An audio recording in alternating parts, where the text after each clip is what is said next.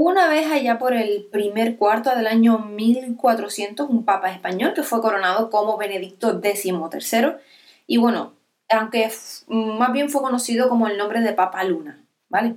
Eh, bueno, y en realidad siendo, acabó siendo antipapa.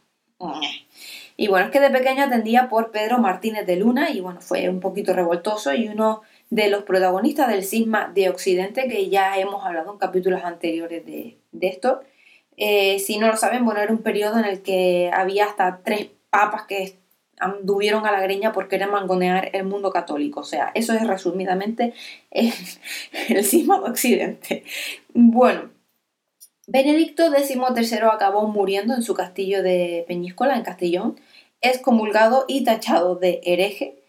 Eh, allí lo enterraron en Peñíscola, pero como había nacido en, en un pueblo de Aragón, pues siete años después lo exhumaron para trasladarlo a su ciudad natal. Su momia estuvo puesta con todos sus huesos en orden y en una magnífica capilla en el castillo de su familia, en el punto más alto de la villa de Ulleca. Em, porque en su pueblo, lo que es al Papa Luna, le tenían especial cariño, aunque en el Vaticano lo dieran con todo su foro interno por haber sido un respondón. Pero en su pueblo, pues lo adoraban, ¿no? Y llegó la guerra de sucesión en España, aquella lucha entre Austrias y Borbones por ver quién se quedaba con, todo el latifundio, y bueno, y como los descendientes de Benedicto XIII mm, apoyaron a los Habsburgos, los partidarios de los Borbones la emprendieron con los restos del Papa Luna.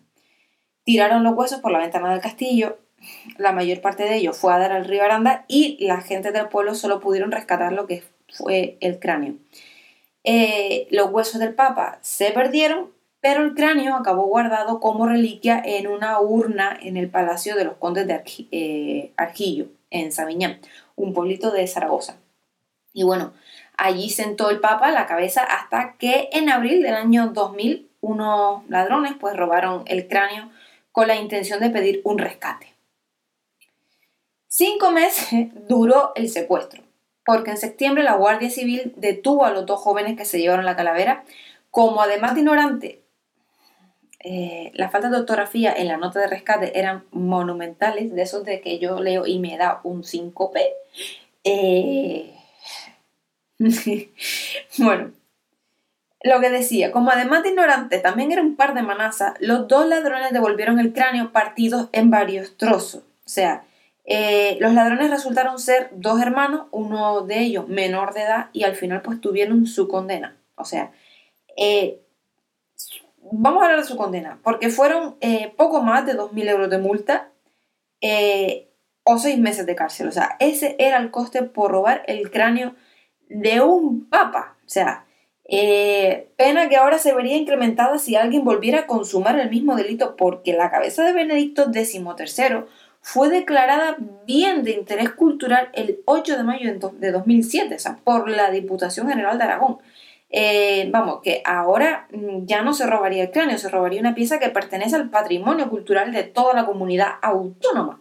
Y bueno, Benedicto XIII jamás lo habría sospechado ni con la cabeza sobre los hombros. Aprovechando el rescate y ya que la cabeza del Papa Luna estaba en la seca a la Meca, o sea, entiende la expresión, ¿no? Se decidió pues restaurarla y hacerle análisis antropológicos y, de carbono 14 para confirmar que efectivamente ese cráneo era de, él, ¿no? De Benedicto XIII. No fuera a ser que después de tanto em, avatar histórico resultara ser de otro que pasaba por allí. Pero las pruebas dieron sus frutos a finales del 2004 y bueno, el cráneo lo llevó puesto el Papa Luna. Y en el trabajo de identificación estuvieron involucrados durante más de tres años eh, nueve destacados especialistas en neurocirugía, antropología y medicina legal de Aragón, Madrid y el País Vasco. O sea, eh, ¿tanta gente para un cráneo? Sí, sí. Eh, porque datar e identificar un cráneo cuando el dueño no contesta ni sí ni no complica mucho la investigación. Por eso hace falta tanta gente. los análisis al cráneo del Papa Luna han determinado que perteneció a un varón que murió con solo cuatro dientes a los 95 años y que la época en la que tuvo el seso dentro coincide exactamente con la de Benedicto XIII. Se pretendió realizar pruebas de ADN, pero no se han encontrado descendientes por vía materna para hacer la comparativa.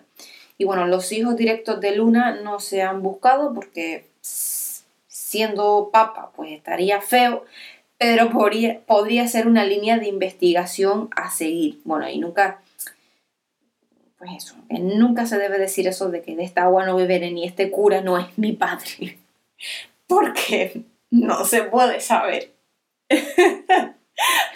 bueno, espero que les haya gustado y nada, nos vemos el próximo día con más.